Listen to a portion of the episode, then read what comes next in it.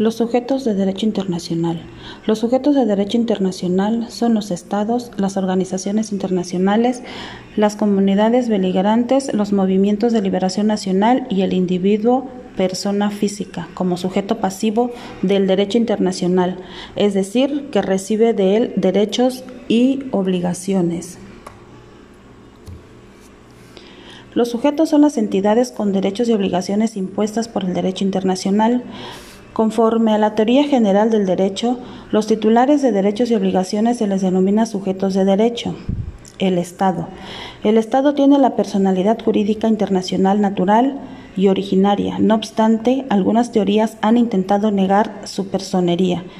El sujeto propiamente dicho del orden jurídico internacional es el Estado definido en la Convención Panamericana de Montevideo en 1933 por cuatro elementos, población, territorio determinado y capacidad de entrar en, en relación con otros estados.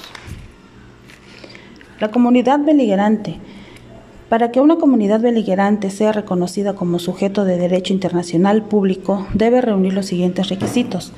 Que sea revista importancia y continuidad. Debe tratarse de un movimiento auténticamente nacional, no admitiéndose injerencia extranjera.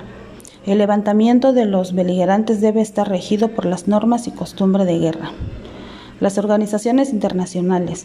Las organizaciones internacionales son entidades intergubernamentales establecidas por un acuerdo internacional dotadas de órganos permanentes propios e independientes encargados de gestionar intereses colectivos capaces de expresar una voluntad jurídica distinta de la de sus miembros.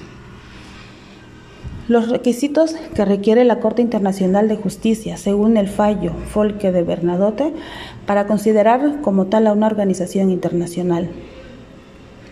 La necesidad de poseer personería jurídica internacional para que la organización pudiera cumplir sus cometidos.